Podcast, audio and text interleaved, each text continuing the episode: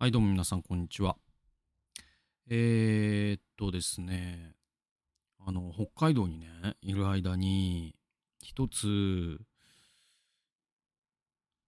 なんつうの、あの、メ、ッセンジャーってあるじゃないですか、あの、Facebook のさ。あれ、僕ちょっと危なくて、危なくてっていうか、なんだろう、もう、SNS をしなさすぎてるんですよ、僕。本当に。あの、だから、Facebook とかさ、本当にもう3年とか4年とか開けてないとか、まあ Twitter も多分アカウントでもう死んじゃったんじゃない？その X。ね。だから、多分もう存在を消されてんじゃないかな。なんかね、なんか休眠アカウント全部整理するみたいなのあったじゃないですか。イーロン・マスクのね。だから多分そんなんで。でいて、えっと、Facebook そんな感じでしょ？で、まあ、まあ、 mixi とか もう別に語る必要もここではないんですけど、とにかくまあ、SNS というものから僕はちょっと全面撤退したんですよ。もう5年ぐらい前にね。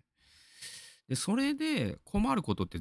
ほとんど何もないんですけど、唯一ちょっと怖いのは、なんかね、メッセンジャーでメッセージをくださる方が時々いるわけですよ。で、それはお気持ちはわかるというか、要はあの、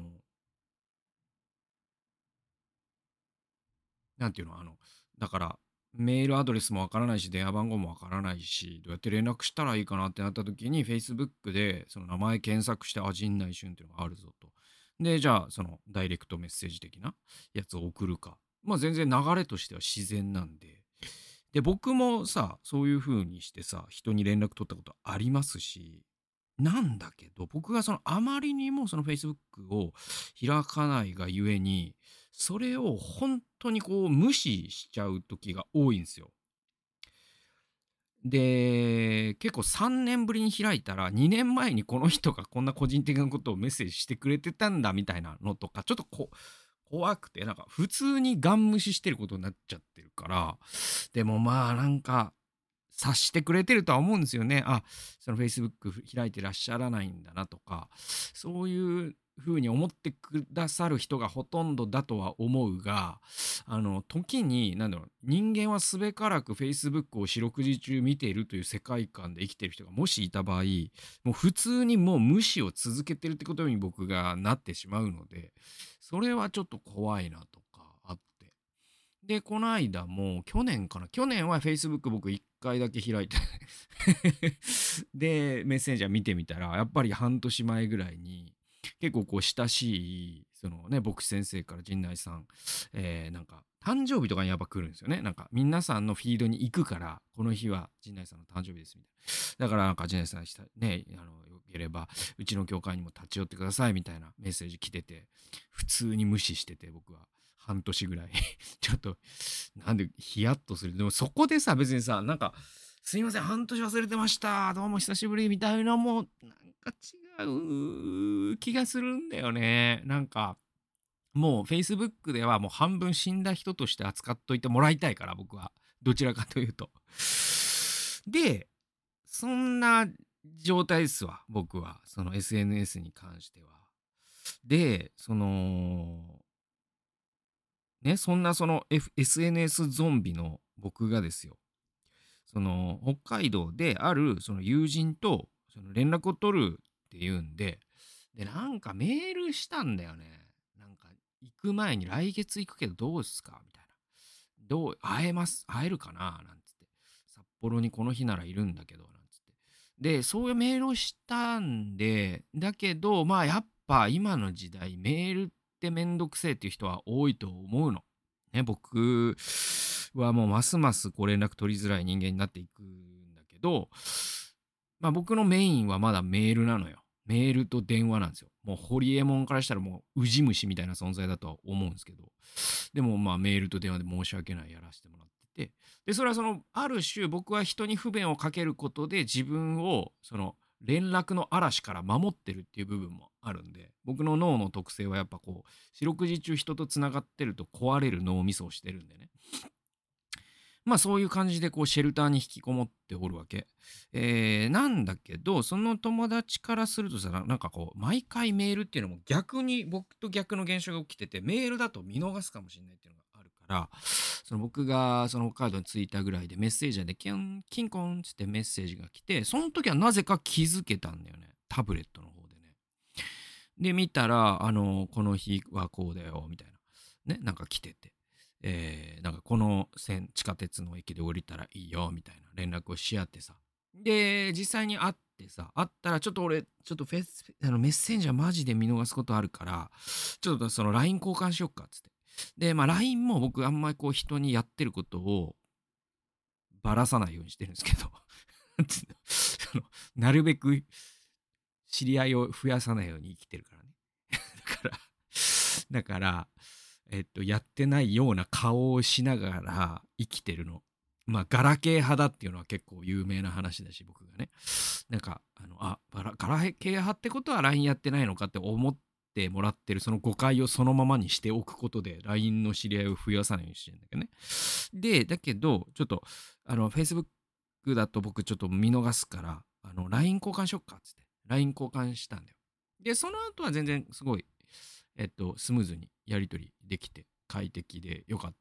たんですね。っていうことがありましたよと。ちょっとほこり、まあいいや。で、えっと、そういうことがあって、で、じゃあメッセンジャーを、その、そのやり取りをきっかけに、パソコンの方のメッセンジャーでなんか、そういえばいろいろ見逃してんだろうなと思ってスクロールしていったら、2月にね、だから今年の2月に、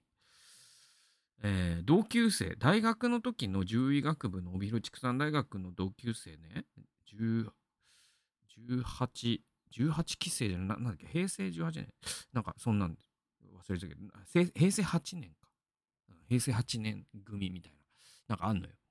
で、で、僕のらのね、で、同級生40人ぐらいいて、ね、今もうね、亡くなってる方も実は3人、4人いるのかな。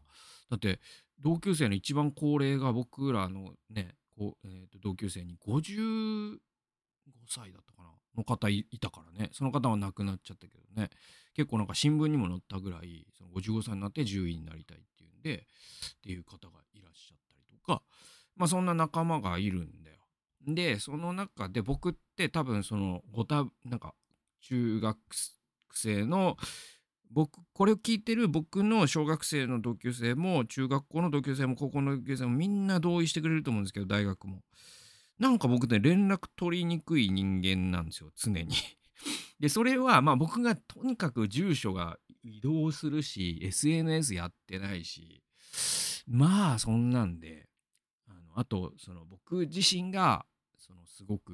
うんそういう筆豆であったりとかそういう人間でもなかったりする、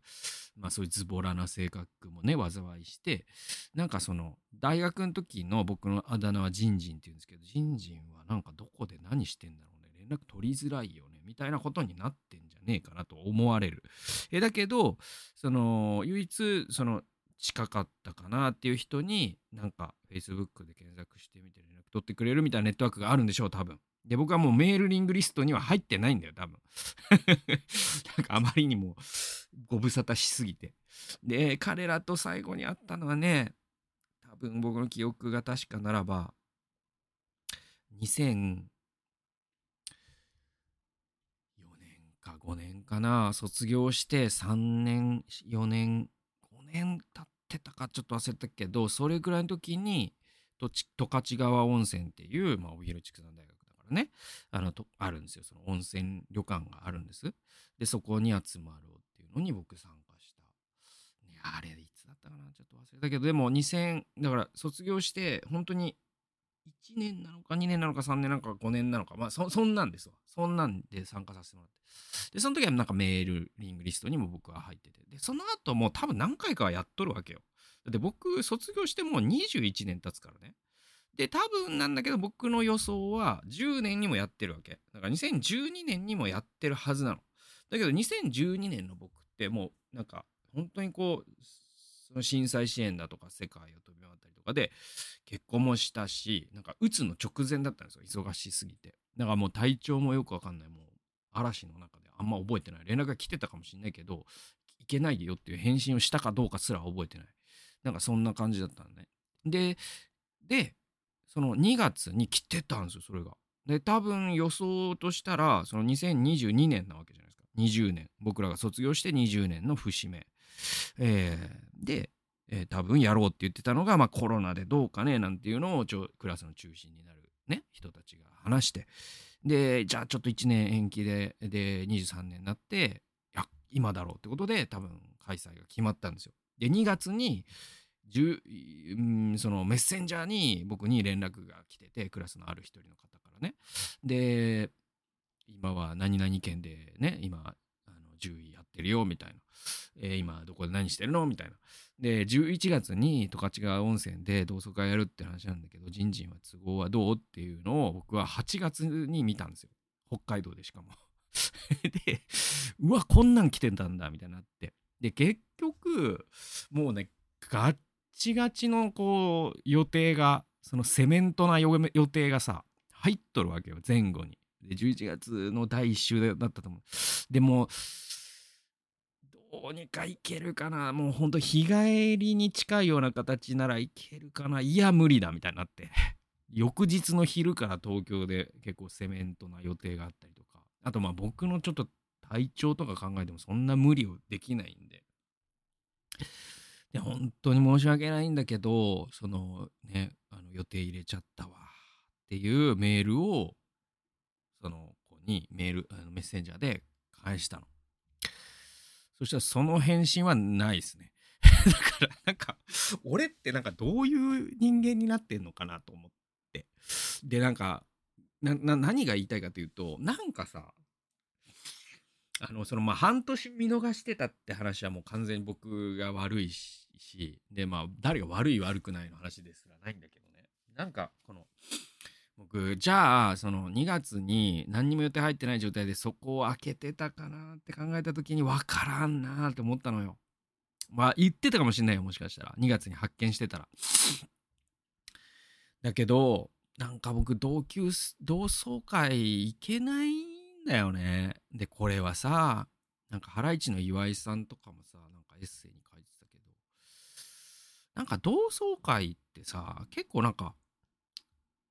つうのかな、勝ち組のものっていうか、なんか、その、クラスの一軍のものっていうか、あとなんか、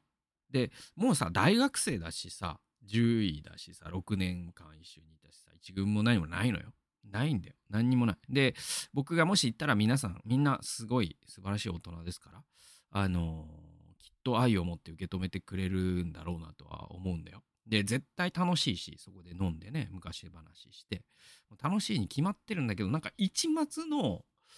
俺なんかが言っていいのかなっていうのがすごいずっとあるの。うん、で、それは、その高校とか中学の同級生だと、やっぱり、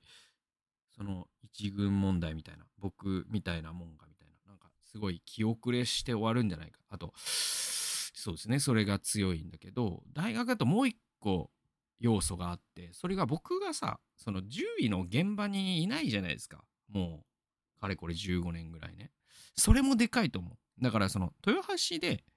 市役所でずっと働いてたら多分なんか胸を張って言ってたかもしれないです。でそれはやっぱりそのコロナの3年間ねその獣医として公衆衛生頑張ったよ。もうほんと死ぬかと思って家帰れなかったよみたいな話とかさできるじゃん。けどちょっともう15年もさ皆さんと同じ職業じゃないってなった時にある種やっぱそのギルドっていうのかなその同職業集団みたいなさもう点が強いんでそしてまた獣医っていうのはすごいそういうね結束が多分ね医者とか看護師よりも多分強いんですよ数が少ないから。でなんかそういう意味でなんか俺なんかが入っていっていいんだろうかっていう話であったりとかあとは何だろうななんか本当に胸を張れるものが何もないんだなって。なんか、でも、そう、そういうことでもないっていうのは分かってんのよ。なんか、マウント取るために、あるいは取られるために行くわけでもないし、誰もマウント取りたいなんて思ってないっていうのも分かるし、だけどなんか、その、気遅れがなんか、すごい押し寄せてきて、いや、なんでこいつ来てんだよって思われるんじゃないかとか、ね、獣医もやってねえのにか思われるんじゃないかとかあとなんかその相手が僕に何を話しかけていいか戸惑うんじゃないかと思ってじゃあ悪いなと思っちゃったりするんですよ。なんかこれはなんかね本当にめんどくせえ性格だなと思うんですけどそう。その他のクラスメイトのこと本当大好きでさ本当会いたいとも思うしさ話したいっすよ。で飲み明かしたいっすよそりゃ。でなんかこう肩組んで「お前のこと大好きだよ」とか言いたいっすよ。だけどなんかどっかで心のどっかでなんか俺が行くことでみんなは戸惑うだけなんじゃないかっていうなんかね申し訳ない気持ちも結構でかくてね。いやこれをさなんていうのこういうのがどうでもよくなる年齢っていつ頃なんだろうなとか考えますね。最近だから60歳ぐらいとかなったらもうどうでもよくなるのかなとかみんながもうさ引退するやつとかも出てきたりとかさしたら初めてなんか人間としての話をそこでできるのかなとかなんか今の段階ではなんかちょっとその僕チケット持ってない感じがしちゃうんだよね。みんな多分小動物の臨床と大動物の臨床公務員ねねあまあ製薬会社いろんなところで活躍されてて俺はなんかこういうポッドキャストとか なんかそのなんかそのごっつええ感じで言うところのそのトカゲのおっさん現象っていうか君は何なのっていう感じになっちゃうんじゃないかなっていうので結局まあその理由は予定が埋まってたことなんだけど結局なんかそういうのも相まって20周年を見送って。ああなんかいつまでたっても俺はこういう感じだなと思いましたね。うん、なんかどれぐらいの人になんか共感しますただなんかさそのやっぱそのマウントを取る取らないの話ってそうじゃないんだよってさっき言ったけどでもさ俺思うんだよ。なんかやっぱさその離婚しちゃった人とかさわかんないよ。なんかリストラされて今は休職中の人とかって同窓会行かないでしょう。行けないでしょなかなか。もちろんそのクラスの半分以上離婚してるっていう地域の方なら全然いいっすよ。そのどういう地域かなんかあんま偏見加えちゃいけないから。でもさそういう東京のね下町のそういうわかんないヤンキーが集まるようなとことかね。もうクラスの半分以上が3回以上結婚してるとかそういう地域もねそのビッグダディみたいなそういう地域もあるかもしれないけど、まあ、それはそそそこだったら全然いいと思うんだけどなんかねいいとこの学校でさみんななんていうのかな親もいいね結構高学歴なねその学校なんかだったりしたらやっぱこうみんなちゃんと家庭を築いてって中で自分が例えばシングルペアレントで例えばもうもう生活保護を受けてるみたいな人がさじゃあ同窓会行くかっつったら行かない行けないよね。でなんか僕なんかちょっとそれに近い気持ちをずっとこの10年間ぐらい味わい続けててなんかね同窓会って言葉を聞くたびになんかその胸の奥がキュンと痛くなる感じっていうのがありますねなんかね、うん、特に結論はありませんけど。はい、えー、じゃあ聖書研究いきたいと思います、えー、絵面記の8章の31節っていうところなんですけど。えー、私たちはエルサレムに行こうと第1の月の12日にアハワ川を出発した。私たちの神の御手が私たちの上にあって、その道中敵の手、待ち伏せする者の手から私たちを救い出してくださった。で、これはですね、エズラがその帰還の民ですね、バビロンからの帰還の民とともに旅をしたって箇所なんですよ。で、エルサレムを目指すわけですね。で、第1の月の12日にアハワ川を出発したわけですね。で、その旅に出る前に一緒に行く一団に断食を布告してみんなで断食して祈ったっていう箇所があるんですよ。で、その理由は明確に一つで、21節にあるんですけど、私たちのために、私たちの子供たちと私たちの全ての持ち物のために、道中の無事を神に願い求めるための断食の祈りを布告するんですよ。エズラは。でその、えー、理由についても22節に書かれてて私は道中の敵から私たちを助ける部隊と騎兵たちを王に求めるのを恥じたからである。私たちはかつて王に私たちの神の御手は神を尋ね求めるすべてのものの上に幸いを下し神を捨てるすべてのものの上に下ると、えー、言っていたからである。つまり何かっていうとその王がさえっと、この王はペルシャの王なのかバビロンの王なのかごめんなさいねちょっとえー、っとあのえー、興味ある人は調べてください。多分文脈からするとこれってペルシャになる？バビロンになる？ちょっとどっちかわかんないわ。で、えっと、結局なんかその補修からの期間を面白く思わないさ。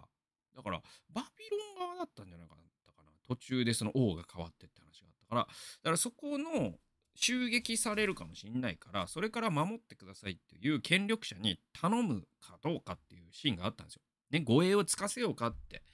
言われた時にそれを断ったというかそれを頼まなかったんですよあえてねエズラは。でそれは何かっていうとその神様が守ってくださるよって王にあらかじめ言ってあったのにちょっと護衛もお願いしますって言ったら神を信頼してないみたいじゃないかと。だからもう命がけのその護衛なしの旅をするにあたって神様がしっかり守ってくださるように断食をしようぜって言ったのがエズラのムーブだったんですね。で、まあ、あのこの箇所を読みながら感じたのはエズラにとって自分たちと自分たちの財産を守る神の御手が現実のものだということなんですよ。でまずねえー、エズラは主の御手が上にあり私たちと家族と財産が守られるよう断食して神に求めたわけです。で彼にとってそれほどに神の御手は現実的だったから彼は断食してまでそれを求めたわけです。で31節でアハワ川を通った時結局無事だったわけだけれどそれは神の御手が自分たちの上にあって敵の手待ち伏せする者の手から救い出されたからだというふうにエズラは日記に記している、まあ、日記というかエズラ記に記しているんですね。で面白いのはここでおそらくエズラの一行は敵も要はその敵は見てないの。で待ち伏せする者たちも見てないんですよ。だからその無事って書かれてるんだから襲撃者の姿は見てないわけだよね。だから襲撃があったけど何ていうの？そのたまたまなんかその一団が腹を下してっていう可能性もありますよもちろん。だけどおそらく襲撃自体がなかったってことですよねこれ守られたっていうのはね。でしかしエズラは神の視点かのように自分は見ていないがきっと起こったであろうことを補完して主が事前に襲撃者を回避したから無事だったのだというふうにエズラは解釈するんですよね。でエズラの世界観では神の御手は鉄頭鉄尾現実なんですよ。この断食したっていう点を見てもまたその護衛を断ったっていう点を見てもそして無事に旅をした時に神様が背後で手を回して守ってくださったっていうふうにはっきり認識している点についてもね。でこれを見る時に僕らを振り返るわけですよ。そうするとねなんかちょっと違うなというか僕らと違うなエズラはやっぱり違うな。で、僕らはエズラほど神を信頼してないなっていうのがわかるのは何かっていうと、例えばね、まあ僕らって言って、まあ、皆さんは違うかもしれないけど、僕はそうなんですよ。例えばね、私が何でもない1ヶ月を過ごしたとするじゃないですか。特に病気になることまあ普通の1ヶ月ですよ。本当に普通の1ヶ月を過ごしたとして、その時にね、今月私と家族が重病を患わなかったのは、主の御手が私たちの上にあったからだっていうふうに解釈するだろうかって考えるんですよ。今月私が一度も交通事故に遭わなかったのは神様の御手が事前に危険を回避してくれたからだというふうに解釈するだろうかと。